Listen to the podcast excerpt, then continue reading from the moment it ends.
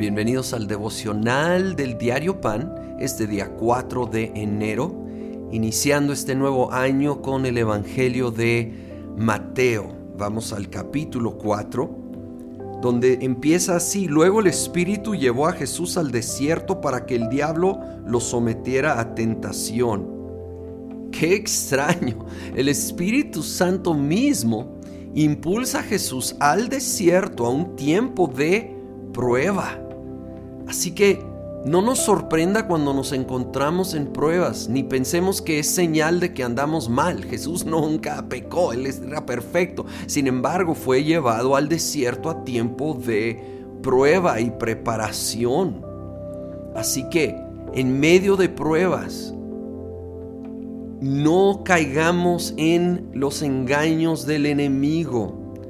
Aferrémonos a la continua llenura del Espíritu Santo.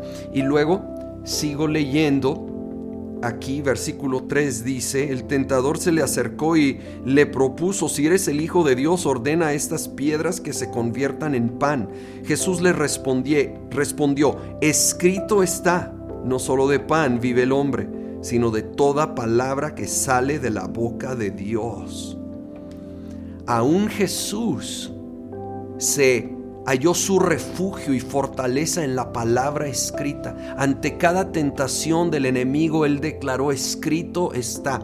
Y aquí dice que nosotros no debemos tratar de solo vivir del pan natural, es decir, solo de recursos naturales, sino de toda palabra que sale de la boca de Dios. Necesitamos alimentar nuestra alma, necesitamos ser fortalecidos en el interior con la palabra de Dios, que, nos, que es como pan, que trae fortaleza y a la vez es como una espada que trae la victoria.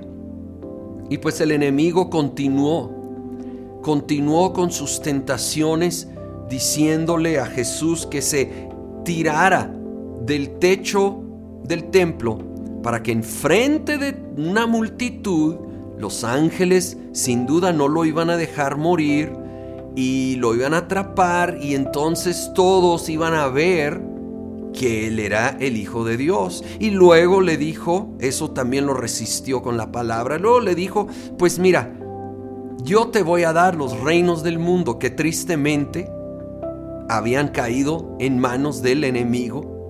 Entonces él se los ofrece, dice, nomás, póstrate a adorarme. Ahora, Jesús merecía comer pan, Jesús merecía ser protegido y ser reconocido como hijo de Dios. Jesús merecía los reinos del mundo. Pero esto eran atajos. El diablo, su tentación muchas veces son atajos. No necesariamente ofrece algo abiertamente malo sino algo aparentemente bueno, pero que requiere hacer algo incorrecto para llegar a ese fin. Y en ese atajo fuera de la voluntad de Dios, pues la verdad nos perdemos de la razón y propósito de aquello que estamos buscando.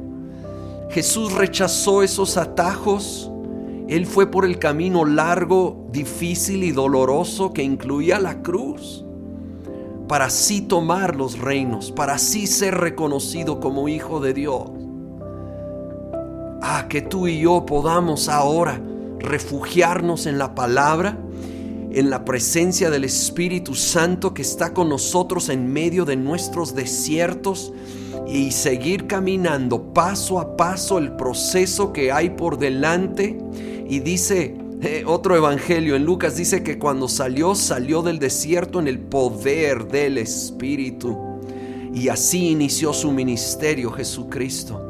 Vamos a salir de todo lo que estamos viviendo en el poder del Espíritu Santo y ver su gloria y ver su poder. Pero no podemos ceder ante atajos que no honran a Dios. Señor, en esta hora decidimos caminar en obediencia, esperar tus tiempos, hacer las cosas a tu manera y en tu tiempo, en tu poder, en el nombre de Cristo Jesús, veremos tu gloria, veremos fruto, veremos resultados. Lo veremos, Señor. Confiamos en ti, te glorificamos a ti, en el nombre de Cristo Jesús. Amén.